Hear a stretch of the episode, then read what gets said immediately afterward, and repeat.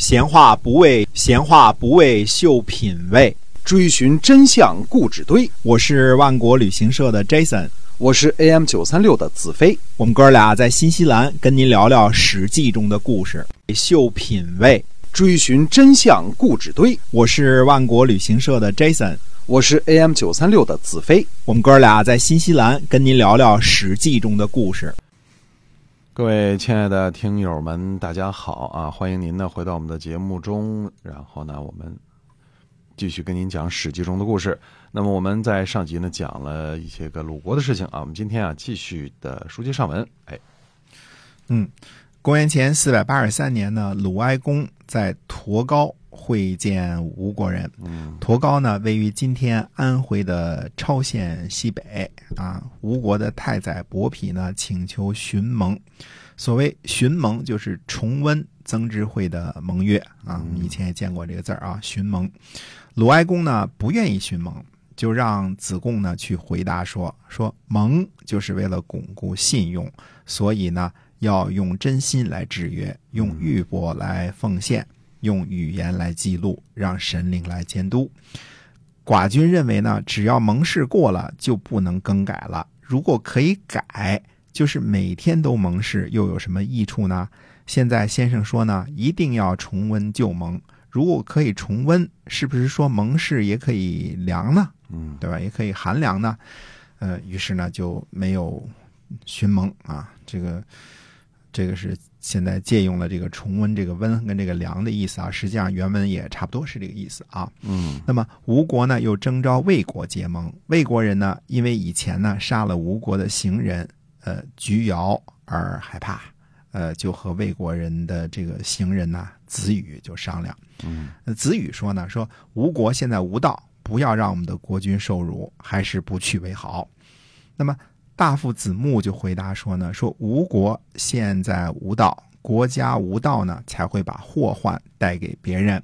吴国虽然无道呢，但是这个足以祸害魏国，还是去吧。子木说呢。长木之弊，无不吊也。这个我们后来这个经常引用，这个算是个成语了啊。长木之弊，无不吊也，就是说大树倒下来的时候啊，周围的周围的这个草木呢也会跟着遭殃。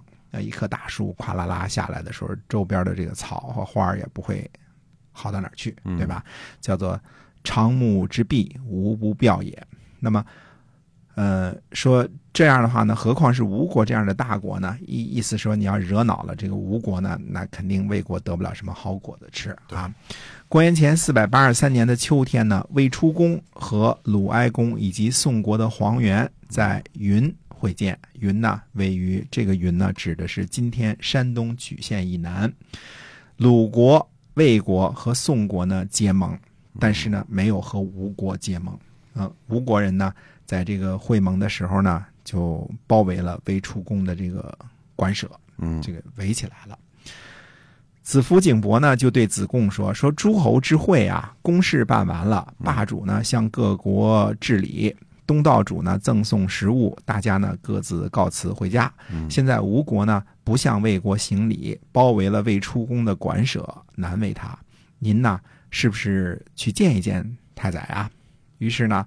子贡就带了一束锦去见太宰伯嚭，啊，当时看来很讲究送礼啊，这个古已有之。嗯，呃，就说起了这个魏国这个事儿。那么太宰伯嚭就说呢，说寡君愿意侍奉魏君，但是魏出公呢迟到了，寡君呢害怕，所以要扣留他。子贡说呢，说魏出公这次来呀，一定和众人商量，有人说来，有人说不来，所以呢。才迟到了。嗯，那么说要来的呢，是和您一党的；说不来的呢，是您的仇人。如果抓了魏出宫和抛弃抛弃了和您一党的这些人，而褒奖了您的仇人，您的仇人呢就得志了。会和诸侯呢，呃，抓捕了魏国的国君，谁敢不害怕呀？褒奖您的仇人呢，让诸侯恐惧，这样呢难以称霸。哎，太宰伯比听了之后呢，叫悦啊，就是觉得你说的很有道理啊。对，嗯，于是呢就放过了魏出公。魏出公回国之后呢，呃，学吴国人说话，嗯，学苏州人说话，啊 这个苏州话看来好听啊，嗯 对吧？那个时候呢，这个魏国的这个这个公孙弥谋啊，呃，年纪还小呢嗯，他就说呢，他说学夷人啊。这个吴国是夷嘛，叫东夷嘛。说学夷人的话呢，将来是否也会死在夷人那里呢？人家抓了你，你还学人家说话，嗯一定是想跟人家在一起吧？嗯，这个 这个，看来这个中原人学这个苏州话，这个被当地人看不起啊。啊，这个未出宫呢，最后的归宿呢，我们到以后再说啊，嗯看看到底怎么回事儿。哎，那么今天呢，呃，这个新的这个霸主吴国的这些事儿呢，呃，先讲到这儿。那么，呃，有什么其他的事情，还有其他的诸侯国的事情呢？我们下次再说。下次讲一讲宋国和这个郑国之间的一些个局啊，这个嗯，发生了一些不愉快的事情啊哎。那么下回再跟大家接着说。对，希望呢大家持续关注我们的节目，我们下期再会。再会。